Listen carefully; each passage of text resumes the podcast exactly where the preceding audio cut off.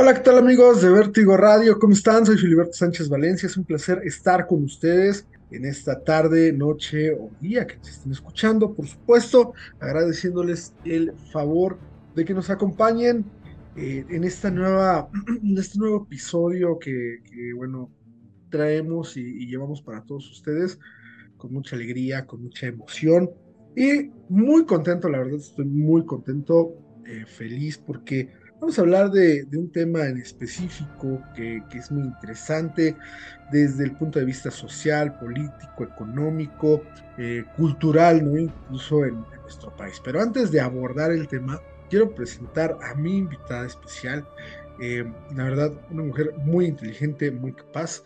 Eh, que aborda temas de, todo tipo, la verdad es plurifuncional en ese sentido y por supuesto este tema es creo que de los que no le va a gustar, evidentemente a nadie nos gustan estos temas, pero vamos a poder compartir una conversación bastante amena. Fátima Quintana, ¿cómo estás?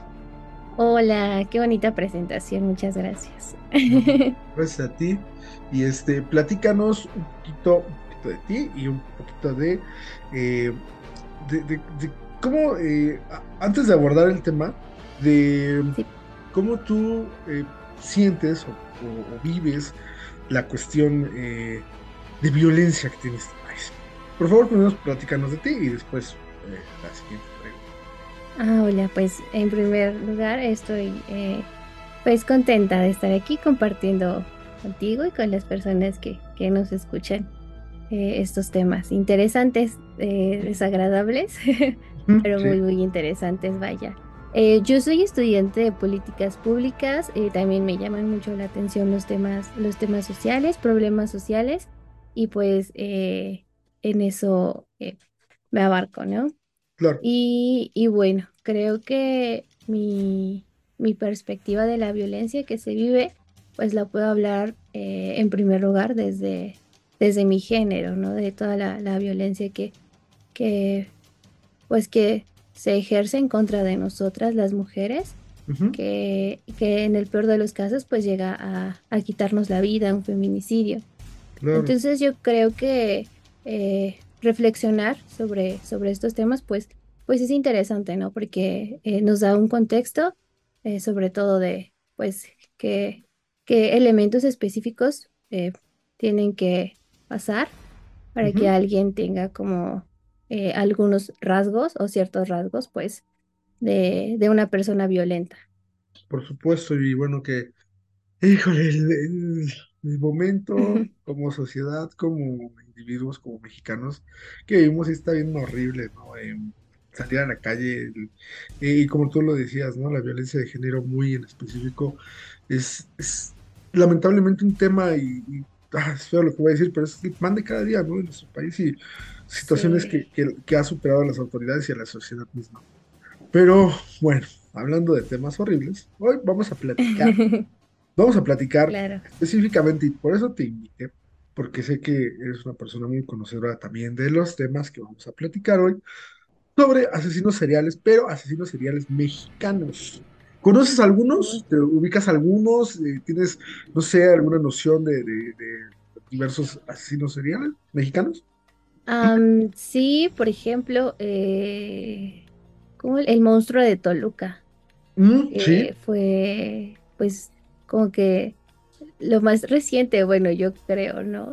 Uh -huh. Y es que eh, es difícil en el contexto mexicano quizá identificar a asesinos seriales porque eh, es muy fácil camuflajearse, es muy fácil eh, pues que simplemente te ignoren, ¿no? Y entonces identificar a un asesino serial es eh, pues complicado, ¿no? Aquí en México. Y por claro. eso no hay muchos. Y por eso eh, están sueltos, ¿no? Incluso. Sí, sí, sí.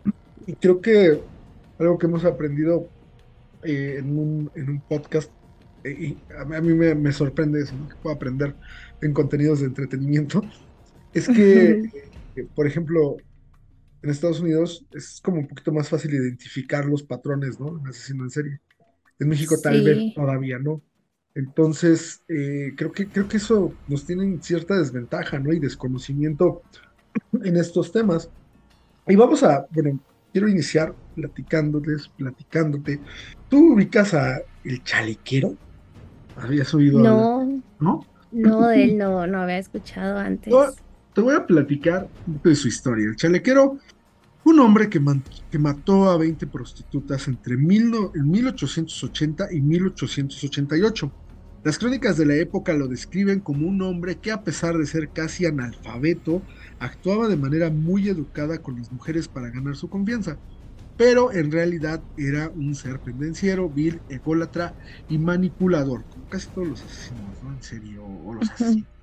El mote del chalequero provino de su estilo de vestir, pues dicen que solía llevar pantalones entallados, fajas, mira, pantalones entallados muy a la moda, fajas y un chaleco.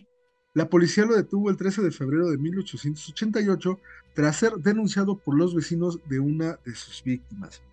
Las autoridades no pudieron comprobar su responsabilidad en el resto de los asesinatos, pero uno bastó para que fuera condenado a muerte.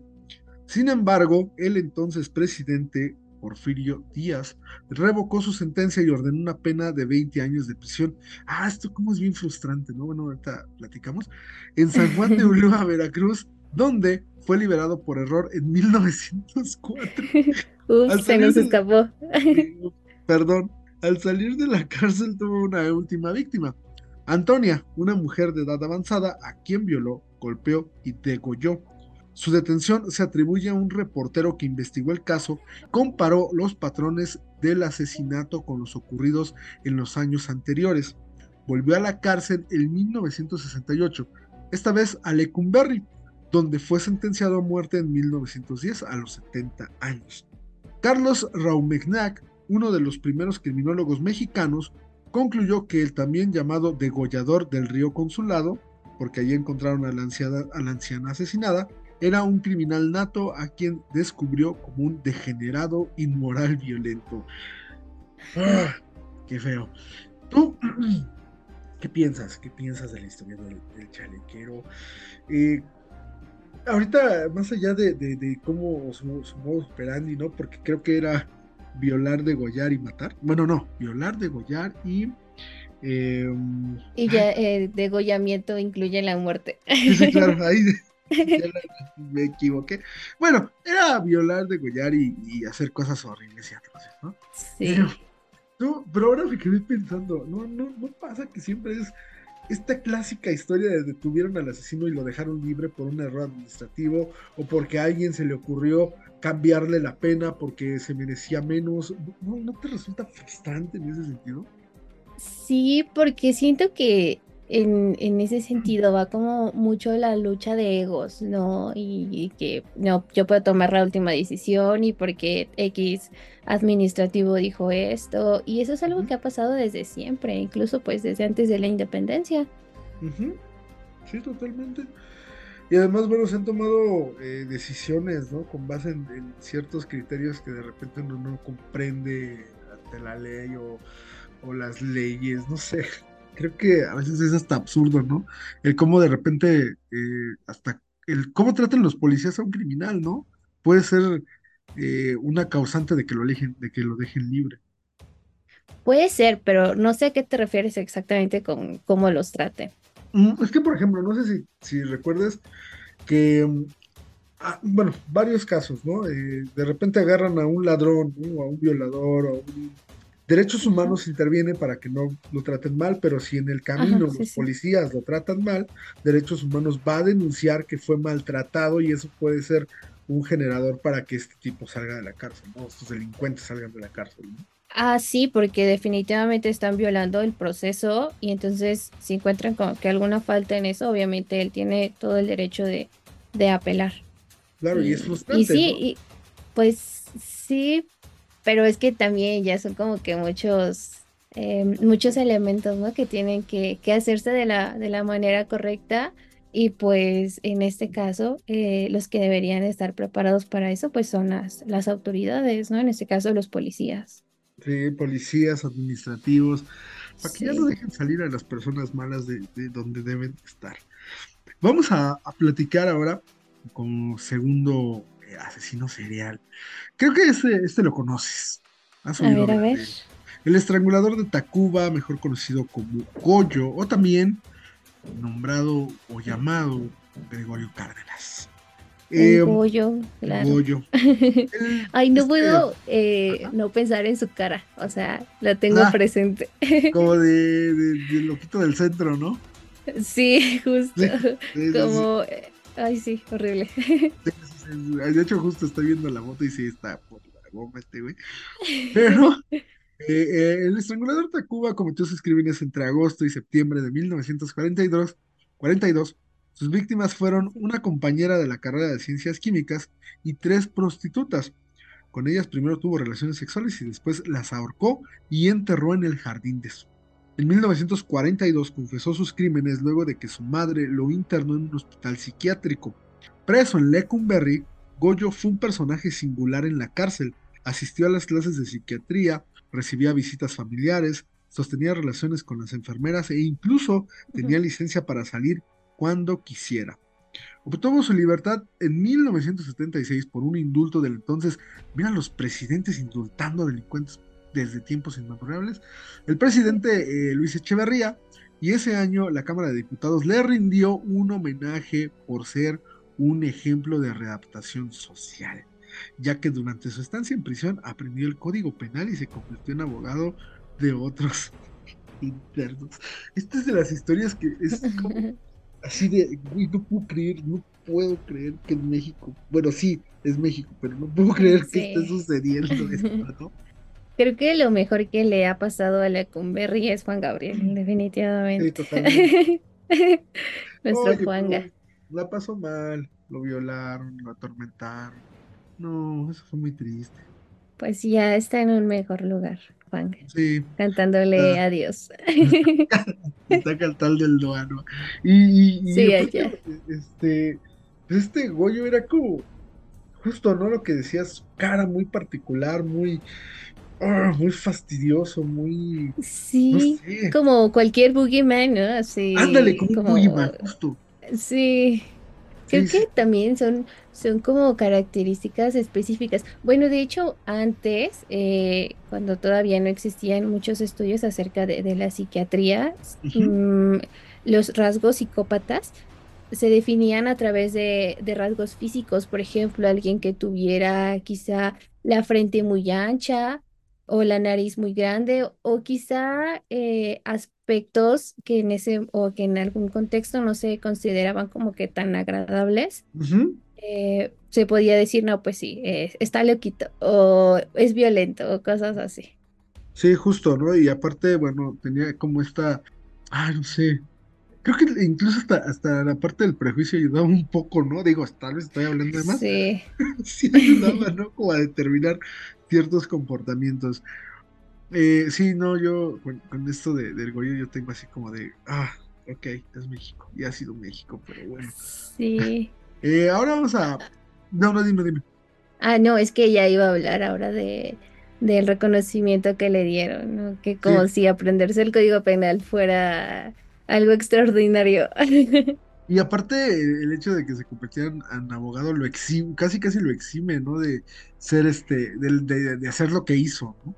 Sí, o sea, como si fuera algo, alguien extraordinario y de repente a todos se les olvida que, que torturó y asesinó a mujeres. Claro, totalmente. Y eso, y eso creo que solamente pasa en, en países de Latinoamérica y específicamente, o tal vez solo en México. Sí, justo, o sea, porque pasa, pasa muchas veces, o sea, que de repente a todos se nos olvida la historia de, de, alguien y porque lo engrandecen ya automáticamente se convierte en alguien bueno y en un símbolo a quien tenemos que, que admirar. Eso me pone a pensar ahorita, obviamente, bueno, también son situaciones graves, ¿no? Pero como en, en, estos artistas o cantantes o actores, etcétera, ¿no? Del medio, de que, hacen cosas horribles, pero por su arte eh, o por lo que hacen, se olvida, ¿no? Se olvida de lo que hicieron. Ejemplo, Gloria Trevi. Sí, justo, también me estaba, estaba pensando en ella. o, por ejemplo, este, no sé, Dan Snyder, ¿no? Dan Snyder, este. Ay, ¿cómo se llama este güey? No, Dan Snyder, ¿no? Sí. El que era ah. productor de Nickelodeon, que hacía Ah, sí, sí, justo. No, no recuerdo su nombre. Ah, El de las patas, sí. Sí, ese vato. Ah, que también fue de alguna manera despedido, ¿no? De, de repente Ajá, y las sospechas ha- hacían indicar que era un tipo que, que, que abusaba, ¿no? Eh, físicamente, psicológicamente de personas. sí. Pero porque hizo tal o cual serie, pues se le, se le perdona, ¿no? Entonces, Ajá, sí. no sé, a mí me, me genera mucho conflicto. Pero, pero, Sí. pero, ahora, antes de que, de que prosigas, porque noté ya eh, el interés más Vamos a hablar de otro, de otro asesino en serie Dale. que se llama Mario Alcalá Canchola, el Jack mexicano. Me pareció muy interesante eh, lo que leí, lo que pude saber de este personaje. Ajá.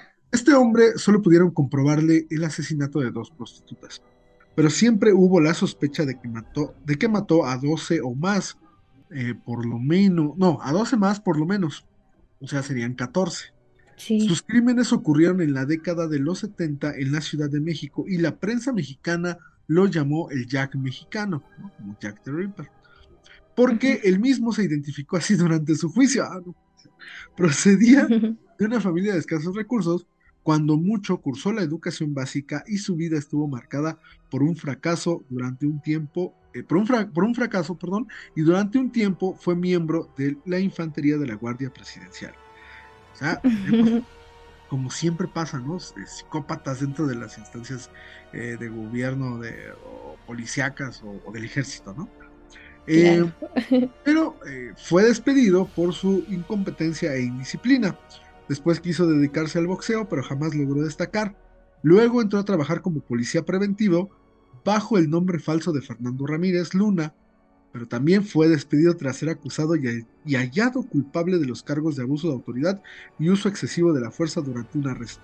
Estuvo casado y tuvo varios hijos. Durante las investigaciones de los homicidios y el posterior juicio, su esposa declaró que Macario se siente superior a todo aquel que lo rodea. Fue detenido por el crimen de una mujer de nombre Julia, quien fue hallada muerta en un hotel en septiembre de 1962. En el espejo, este tipejo dejó un recado escrito con lápiz labial que decía, Jack mexicano retó a Cueto. El entonces jefe de la policía, ese mismo, eh, el entonces, ah, el entonces jefe de la policía, ese mismo mes fue detenido y llevado a prisión, condenado a una pena de 60 años. O sea, este güey aparte era bien salsa, ¿no? Con todo el mundo, eh, ya bien sobres, que yo las pongo más que tú, y un asesino que, que parece que solamente por lo menos fueron 14 prostitutas las que la- las cuales les, les arrebató la vida. Mm, mm, A mí me pone a pensar eh, que un asesino en serie se ponga su propio su propio apellido, ¿no? O su propio nombre o su propio seudónimo. Eso ya es como de, güey, este, estás mal, mijo. Pero ¿Sabes aparte, quién? ajá, no, Perdón. ¿Sabes quién más hizo eso de, de nombrar su propio acto? Richard Ramírez, No, AMLO, cuando puso ah, la 4T. ah, Es que eso de autonombrarse es algo tan patético. Sí, sí, totalmente. Es como, eh, es como, no sé, si tú vas a la escuela y dices, ahora díganme, no sé, la reina del Airman, algo así. Ya sé qué Este, patéticos. este, no sé, es, es- es absurdo, pero aparte, lo que te decía, ¿no? Siempre eh, en las instituciones de, de policíacas, del ejército, de la Guardia Nacional, siempre hay tipos que están pirados de la cabeza. O sea, es donde van a sacar sus frustraciones, donde van a, sacar todo esto, a, a exceder el abuso de la fuerza y del poder.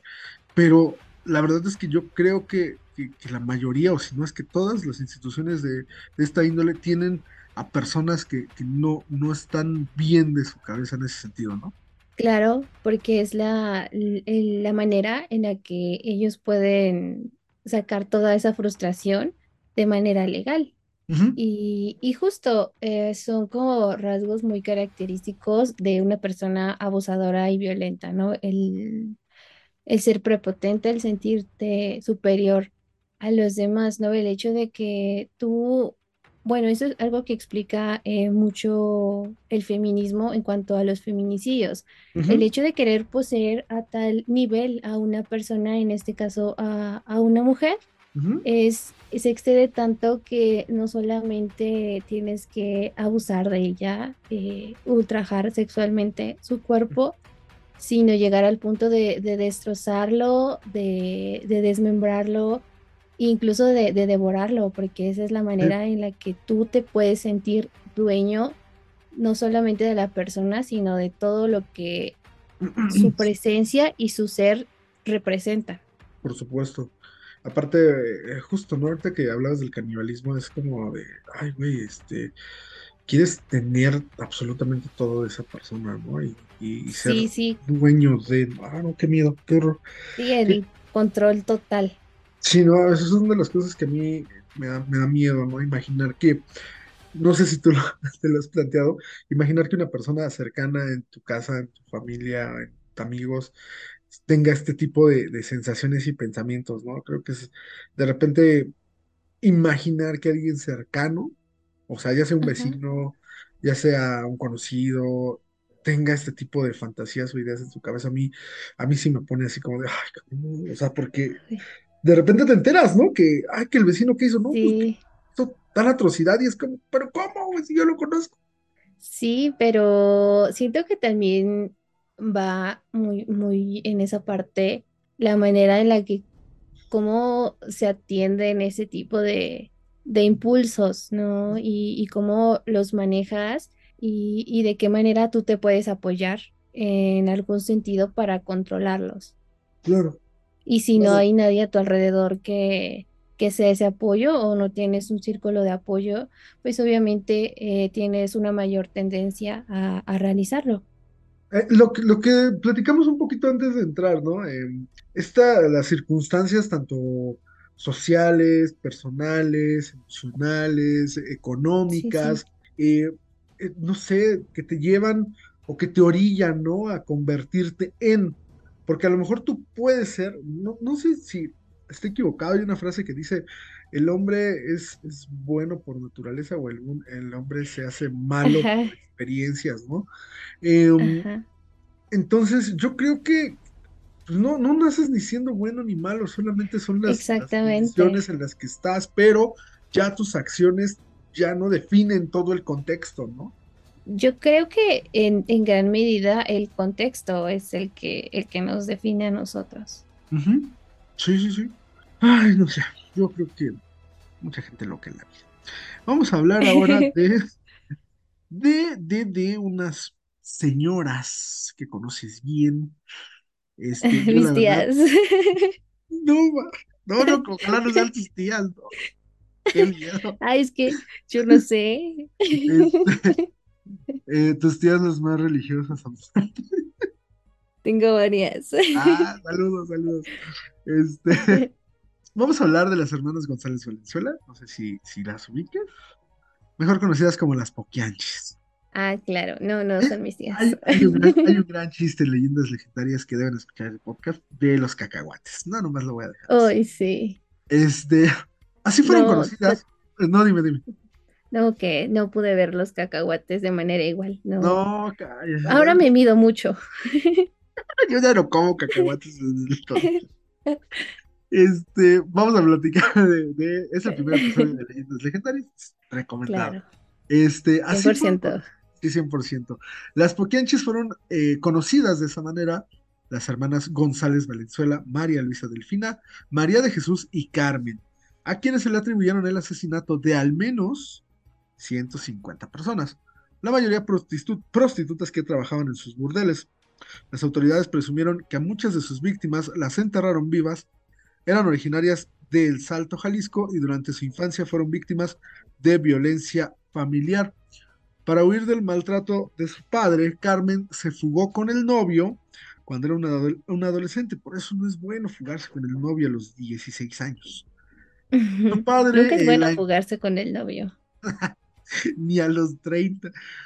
Mm, Este, su padre lo encontró y la encarceló en prisión, en una prisión municipal. Las hermanas trabajaban como obreras en una fábrica textil donde recibían sueldos miserables. Al morir, los papás de ellas recibieron una modesta herencia que ocupaban, o que ocuparon, mejor dicho, para abrir un prostíbulo y comenzar así sus atroces crímenes. Ganaron fama por su bar en San Francisco del Rincón, Guanajuato, que llamaron las Poquianches. Estas mujeres reclutaban eh, pues a prostitutas a base de engaños. Es que, si mal no recuerdo, no eran prostitutas en inicio, más bien eran eh, personas, de, bueno, mujeres de, cierta clase eh, pues media baja, que les prometían como la buena vida. Y Ajá, les prometían trabajo. Ajá. Em, sí, se las llevaban con engaños. Sí, justo. Y, bueno, pues eh, entre todas estas cosas, bueno, fueron 150 mujeres en su mayoría eh, asesinadas por, por estas personas. Las autoridades encontraron un pequeño cementerio con restos humanos de las víctimas y bueno, esta historia inspiró a Jorge Ibargüentoya para escribir su novela Las Muertas, que sirvió de guion para una película del mismo nombre dirigida por Felipe Casals.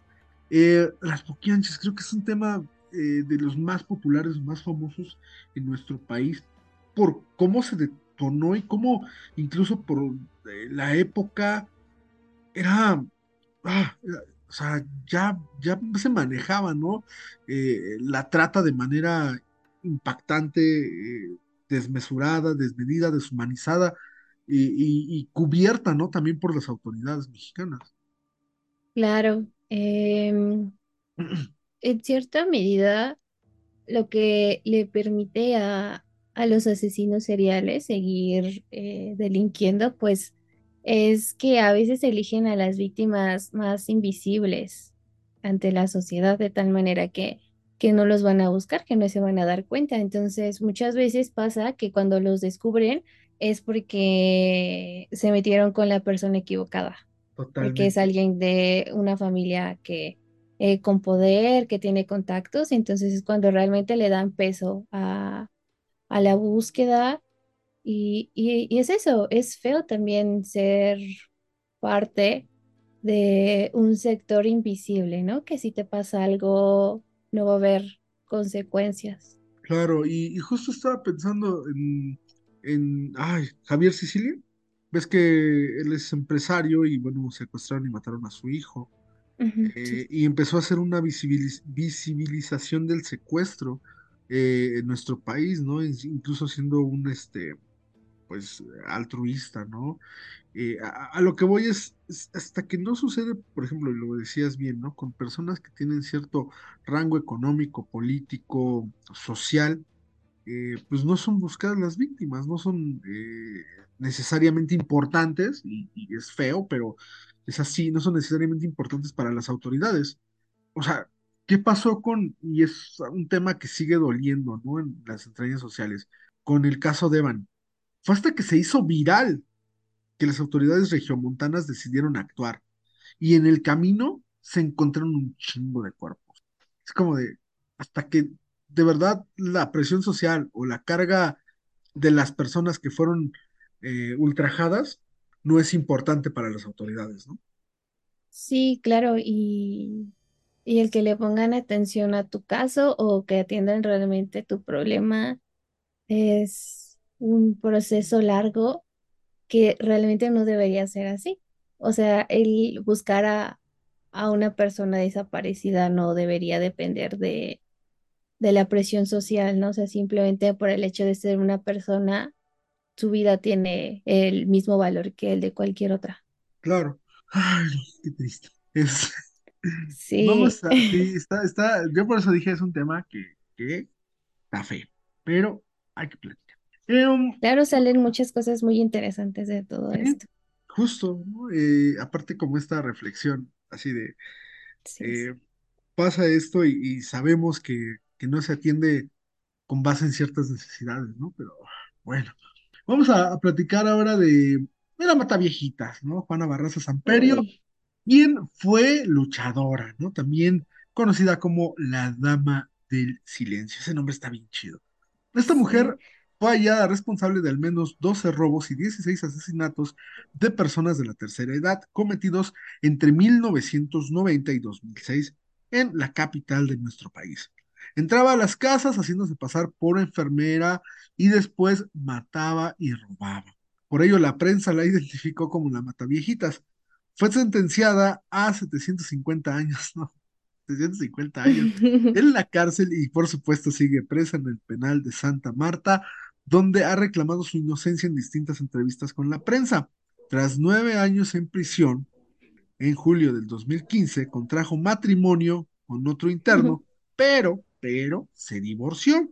Eh, un dato que llamaba la atención de ella es que siempre vestía de rojo al cometer sus crímenes y de hecho se le ve detenida, bueno, cuando la, la detienen, la imagen de que lleva un suéter rojo. La Mataviejitas creo que se volvió un, un símbolo de, en su momento de la inseguridad que vivía la, la Ciudad de México, ¿no? Eh, esta parte de, de, de sí está y sí existe un asesino en serie en la Ciudad de México y las autoridades lo querían negar, eh, y- pero ahí están las evidencias, ¿no? Está saliendo un asesinato tras otro asesinato y de repente se volvió muy constante, ¿no? Entonces, no sé, la Mataviejitas también es, es, un- es una persona, incluso tiene la mirada ida, o sea, la recordamos así de, órale, qué miedo da esta señora. Yo no, yo no la dejaré entrar a mi casa, ¿no?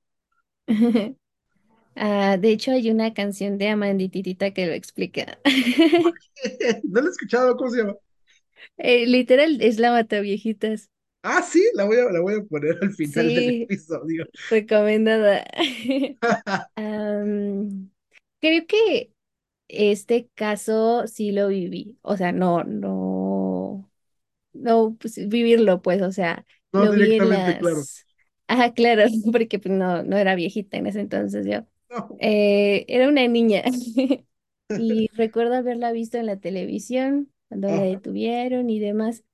Está, está interesante la, la mata viejitas, pero no se te hace como que extraño. Bueno, ya hablamos de, de los asesinos y que, que se autonombran, ¿no?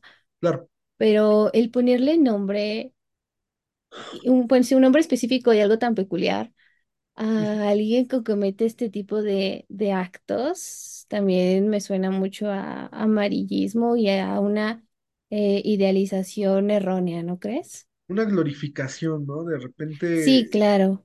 no sé si tú te diste cuenta, no sé si usas también TikTok. Ahí hubo en su momento muchos chavitos y chavitas, yo creo que confundidas o confundidos, con hacerles edits a, a diferentes asesinos seriales, ¿sabes? Eh, Sí, claro. Lo más reciente de Jeffrey Dahmer, ¿no? Jeffrey Dahmer, por ejemplo, hubo, yo vi muchos de Richard Ramírez, vi sí, sí. este de, ay, ¿cómo se llama este güey? De ah, El asesino del Río Verde. Eh, vi varios, vi varios, eh, Sí, sobre todo gringos, ¿no? Eh, los idealizaban así como de, es un prototipo de hombre guapo, este, aparte rebelde, no sé, los ponían en un pedestal donde yo decía, güey, no, o sea, y, y, y de verdad parecía yo como señora, ¿no? No idealicen a los asesinos, por favor, porque esto está mal. Eh, hacerles un edit como si fueran héroes o, o- o figuras a seguir, está mal. Y aparte los comentarios eran como de, estos sí eran asesinos, ¿no? Así como de, ay, güey, o sea. Como los de ahorita ya no son asesinos. Ándale, algo así como de, ahorita ya no son tan asesinos como los asesinos de antes. Ya no los hacen iguales. no los hacen igual. Esta generación de cristal, Dios mío. No, no, no, yo, yo sí, sí, coincido plenamente contigo, ¿no? En que ponerle un nombre así tan llamativo, tan amarillista, hace que incluso estos tipos se, se engrandezcan. O sea, es como, eh, güey, no, no es necesario eh, hacerlos sentir que son importantes. O sea, sí son importantes porque los tienen que agarrar, pero no tienen que darle un, un valor más del que ya aterroriza a la sociedad. Sí, justo. Y creo que de la Mataviejitas había un cómic. Mm, sí, Hicieron una serie de cómics. sí, eso está, está, está horrible, no sé. Ah, quiero. Pero pues es que al final de cuentas es lo que, lo que se vende, ¿no? Y lo que más quieres a veces como medio de comunicación es tener más vistas, Ay, más, más ventas. los, los, este, Perdón, perdón te interrumpí, pero me, me dio, me sentí frustrado porque, Sí, eh, sí. bueno, yo, yo estudié comunicación y vivo de la comunicación eh, a medias, páguenme más. es, como de el, el clickbait, ¿no? De, de quiero ver, eh, quiero ponerle un, título así súper cabrón y hacer sentir que, que, que esta persona es, es lo, lo, más importante y relevante que va a haber en tu día o en tu semana. No sé, yo, yo a veces siento que la comunicación en México, los medios de comunicación en México, hacen aún peor el, el trabajo que debería ser de, de investigación, ¿no? Pero sí, sí tienes toda la razón. Claro, pues ese es el circo que tienes que, que hacer. Ujú, totalmente. Y, y bueno, em, Fati, tenemos que ir a una pequeña, pues llamémosle pausa. Vamos a regresar, Claro. regresar para platicar de los últimos dos asesinos en serie, porque la verdad están bien interesantes. Uno, eh, también lo ubicas, ¿no? El caníbal de la Guerrero, este eh, animal eh, horrible. Y eh, otra persona que le llamaban el sádico. No sé si, si de él tengas este, alguna referencia. No, pero por su nombre creo que ya tengo un spoiler. Ok, va, vas a ver, va, se pone, se pone Bueno, no, no. Entonces, este, vamos a hacer una pequeña pausa. Regresamos, amigos de Vértigo Radio, no se vayan. Eh, no, no tardamos absolutamente nada.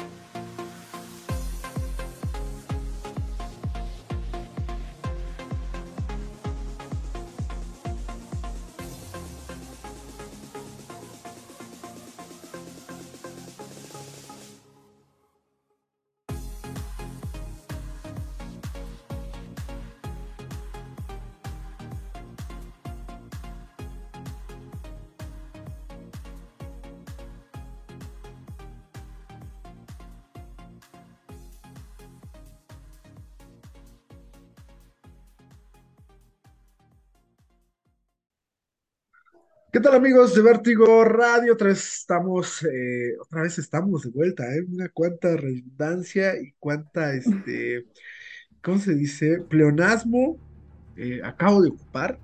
Qué bueno, qué bueno que esto no es el, este, un podcast de cómo hablar. Eh, de nuevo me acompaña en esta, en esta pausa que tuvimos que hacer y regreso. Fátima Quintana, ¿cómo estás? ¿Cómo te has sentido después de escuchar estas cosas horribles que han hecho estas personas. Frustrada, claro. Ay, sí, es, muy feo, es, es, terrible manejar o sentir que podemos manejar esta frustración.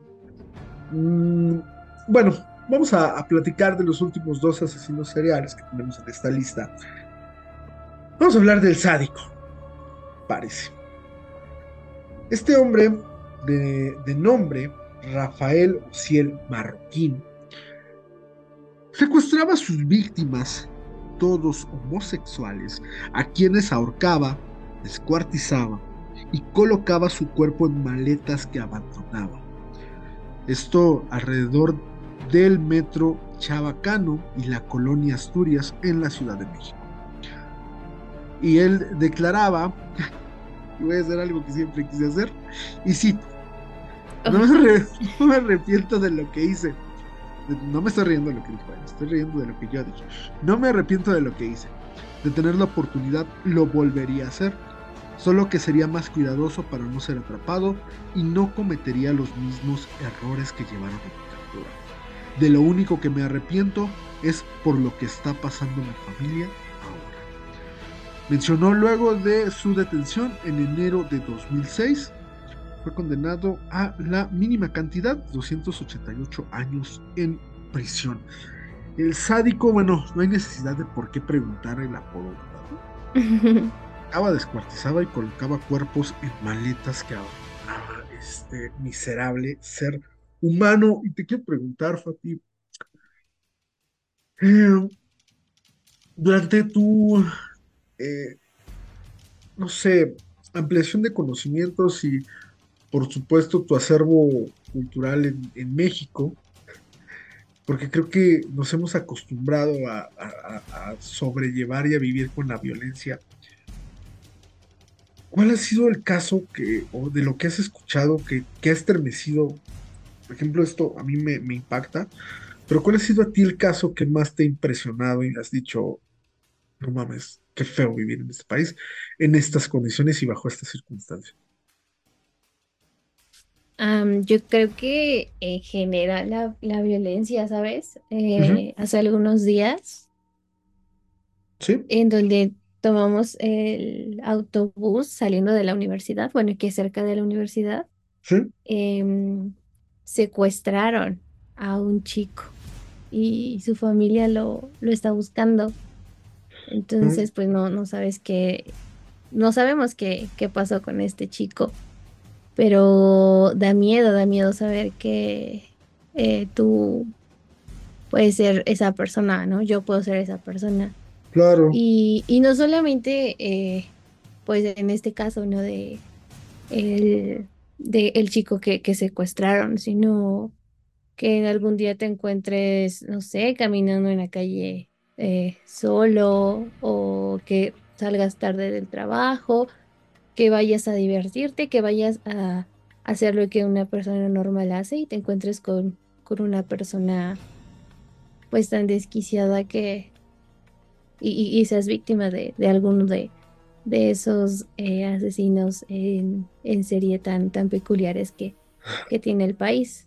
claro, de estos animales, ¿no? Que desafortunadamente tenemos que convivir con ellos eh, diariamente, ¿no? Y, ah, no sé, es justo mientras te escuchaba pensaba en, el terror, ¿no? Que ha de ser que, que secuestren a alguien de tu círculo eh, académico o laboral, pues a lo mejor no lo conocías o no lo conoces, pero sabes que es cercano, ¿no? O sea, no sé, es, terrorífico. O sea, a mí sí me genera terror, me genera pánico. Esta situación, ¿no? En la que, en la que vivimos constantemente. Claro, es, es vivir con un miedo constante y creo que lo peor de la situación es que aprendes a vivir con ello y es parte de, de tu vida, porque si no lo manejas simplemente no puedes tener una vida. Por supuesto, por supuesto, y ah, estamos súper acostumbrados y normalizamos, ¿no? El tema de la violencia. Claro, claro. Qué feo. Eh, vamos a hablar ahora de, de José Luis Calva Cepeda, el famoso caníbal de la guerrera.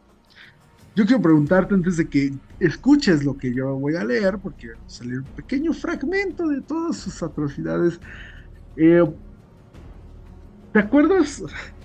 ¿Te acuerdas cómo quiso cocinar la carne? En un sartén Ajá. y, y sí, ¿no? Sí, sí, sí. Eh, Imagínate, si es lo que decías, que sea tu vecino, ¿no? sí, es horrible, o sea, imagínate. No, no sé, ya me dio miedo pensar que Sí, mi vecino o ahorita sea, está, está cocinando a alguien. exacto, o sea, imagínate que digas, ay, qué rico huele, ¿qué estará ¡Ah, cocinando? no! Y es la pierna de alguien, ¿no? Las pompis de Ah, alguien. Digo, "Mm, familiar, ¿qué será? ¿Pozole? Bueno, Algo muy eh, prehispánico, algo muy prehispánico. que no Mira, se, sí, que no se pierdan las bonitas costumbres. eso se pierde las tradiciones mexicanas. Claro, Porque somos un país hecho de tradiciones, entonces me sí, gusta claro. Eh, las autoridades señalaron al caníbal de la Guerrero como responsable de tres homicidios de mujeres, pareja, una exnovia y una prostituta. Pero no solo eso, comprobaron que, comprobaron que se comía las partes de sus cuerpos y por eso lo llamaron el caníbal de la Guerrero, porque vivía y operaba en esa colonia del centro de la Ciudad de México. Fue detenido el 8 de octubre del 2007 y murió el 11 de diciembre de ese mismo año tras suicidarse el muy cobarde en una celda de la cárcel con un cinturón. El caníbal de la Guerrero me parece uno de los asesinos en serie más, voy a llamarlo peculiar, porque aquí no nos menciona como gran parte de la historia, pero el tipo era poeta, era poeta y se sentía poeta maldito casi casi, ¿no? Tipo Edgar Allan Poe, Charles Bukowski. Eh, contextos bastante random, ¿no? No sé si te, acuerdas de, lo que llegaste a escuchar en esta historia, eh, en el podcast que ya les recomendamos. Em, o sea, escribía cosas muy raras, ¿no? Realmente nada de, dicción, nada de, atención en la ortografía o los puntos, comas, etcétera. Y aparte eran como poemas muy, muy entrecomillado, sombríos, ¿no? De la luna a través de tus ojos y no sé qué, y la madre. ¿no? sí, es cierto, eran horribles. horribles. no sé si te acuerdas que tenía un poemario hecho con, con, este, con fragmentos de sus eh, poemas en la portada. Sí, sí, sí y que era su cara. Em, qué triste que ni como poeta ni como asesino, ojalá. como asesino, desafortunadamente sí. Bueno, pero pues lo atraparon. Sí, no, qué bueno que lo atraparon. Y fue por la presión de la familia, ¿no? De una de las exparejas o parejas de él. Que, que lo, sí, sí, justo. Entonces, justo, es este que todo se relaciona, ¿no? Es como que Em, una historia que, y historias que se repiten.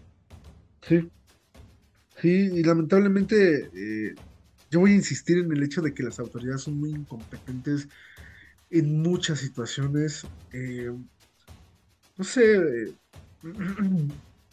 pensaba, ¿no? En qué pasaría si, si a lo mejor a, a, mí, ¿no? Me pudiesen secuestrar. Creo que la frustración de mis padres, eh, de mis familiares, de mis amigos, sería tal por la inoperancia de las autoridades. Porque no, no voy a ser uno más en la estadística de personas secuestradas.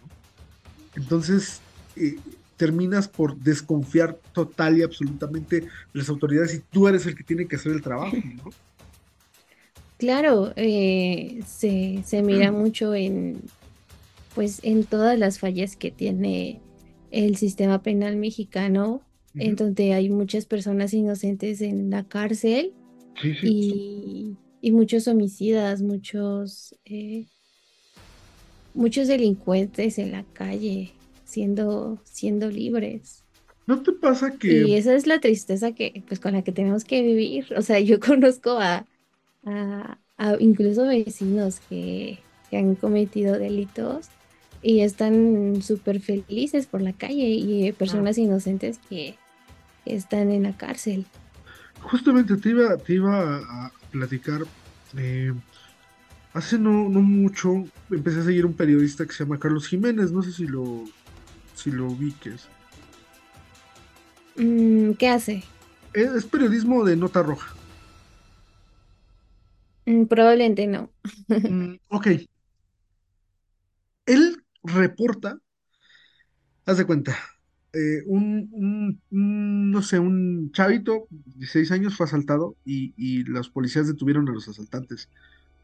Pero en la, en la ficha de estos hijos de la chingada, ya habían sido recluidos. No una, dos, hasta tres veces ya habían estado en la cárcel y los dejaron ir. O sea, o pagan la multa o están un año o están dos y evidentemente no van a cambiar. No hay readaptación social en los sistemas eh, carcelarios de nuestro país, ¿no? ¿no? hay una forma de que estas personas de verdad cambien sus comportamientos y sean un bien para la sociedad y terminan y salen y vuelven a cometer o vuelven al, mismo eh, estilo de vida, por así decirlo, que, que tienen, ¿no? Que es asaltar, robar, secuestrar o asesinar. Entonces, justo lo dices, ¿no? conoces a personas que así van y yo también, o sea, ¿quién no en su cuadra sabe de un güey que robó, que, que, se metió a una casa? Que aquí lo ves y de repente, ah, chinga, está el pinche, este, no sé, yo me acuerdo del de mi pueblo que le dicen el gallina. Ahí está el gallina. Ay, no, aquí le dicen el chango. entre animales, güey. No. Y, sabes qué, o sea, es algo que estaba pensando desde, desde hace un rato eh, que las personas que, que tienen este tipo de comportamientos y que incluso salen de la cárcel y tienen trabajo, o sea, parece que tienen más oportunidades cuando salen de la cárcel que alguien que acaba de salir de la universidad. feo. Estoy apretado por acá. Qué horror. me caes mal, en verdad. Es No cierto, está o sea, soportando, no está no estoy soportando. soportando. No, no, ya, ya tengo 31 años que no estoy soportando. Ay, no, qué, qué horror, o sea, es cierto, o sea, ¿sabes? Apenas subí un meme que no tiene nada que ver con, con temas de asesinos o, o delincuencia, que, que de la canción de Shakira y Bizarrap, eh, Ajá, que decía eh, Shakira tirándole a Piqué, a Piqué, algo así, abajo, gente con estudios no encuentra trabajo. Y dije, Sí, sí, lo vi. O sea, nunca había sido tan identificado con un meme después de cierto tiempo de estar buscando otras oportunidades de trabajo y no encontrarlas. ¿no? Como Sí, de, sí. güey, este, sales de la cárcel, ah, sí, claro, tengo mi área de oportunidad en andar robando. Sí, justo. Y es que no son, no son eh, asuntos que, que atienda eh, el sistema penal.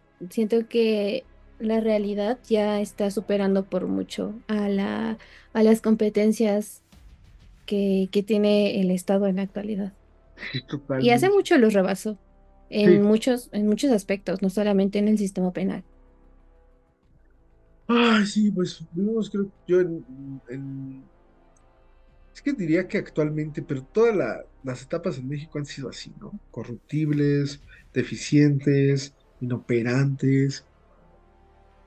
Entonces, ah, no sé, yo, yo veo complicado que, exista un cambio sustancia- sustancial de, de, los sistemas eh, penales, ¿no? De, la forma de, de hacer justicia en este país. Pero bueno, Fati, pues yo quisiera concluir, ya hemos terminado con esta serie de asesinos seriales eh, mexicanos.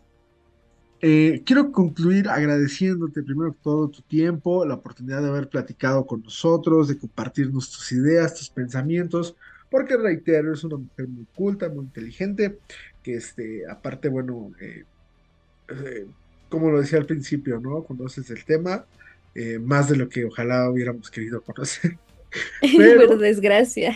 por desgracia, pero este, eh, reitero, te agradezco mucho tu, tu espacio, tu tiempo y alguna conclusión que nos quisieras dejar. Pues, ¿qué puedo decir? Eh, hay que intentar ser buenas personas Ok, y, y usar de la manera más inteligente el poder o autoridad que llegamos a tener en cualquiera que sea de nuestro, nuestro, nuestro punto, nuestro trabajo. Ya lo Ujú. dijo el tío Ben, un gran poder conlleva una gran dio una responsabilidad. gran responsabilidad. Entonces, no dejemos que el poder y la responsabilidad nos, nos corrompa y que termine con, con nuestros ideales. Es difícil, es una, es un camino complejo, pero yo creo que si cada uno de nosotros pone su granito, el cambio va a, a comenzar a aparecer en nosotros y en nuestro contexto. Por supuesto, ¿no? A nivel social, a nivel personal. Ay, perdón. Este, pues yo, yo nada más quiero concluir con que no maten gente, por favor. No sean Ah, también eso. y que este, y agradecerles por escucharles, eh, por escucharles, por escucharnos. Eh, la verdad me la he pasado muy chido, me he pasado una plática, una conversación bien interesante y creo que, y yo espero que se repita en, no una, sino varias ocasiones y que podamos abordar temas más ligeros, eh, no sé, este, de, de- otras cosas, eh, que podamos hablarnos profundamente y bueno. Eh, Fátima, muchas gracias por habernos acompañado. Muchas gracias a, a nuestros escuchas en el momento que, tengan la oportunidad de disfrutar este episodio y por supuesto eh, que sigan, sigan eh, consumiendo los contenidos que tiene Vértigo Radio para ustedes. Por ahí están algunos cuentos de terror de mi querido Mike, que este, nos dejó algunas historias como La cosa en la ventana, el este, experimento ruso del sueño. Eh, bien, eh, bien narrados, Fati, te los voy a, te los voy a pasar porque la verdad están bien hechos, bien producidos y, tienen su, su ondita. Entonces, para que ustedes también los escuchen y los disfruten. Muchas gracias a todos. Fati, muchas gracias. Que tengas excelente, excelente noche. Eh, estamos grabando y gracias, gracias por todo.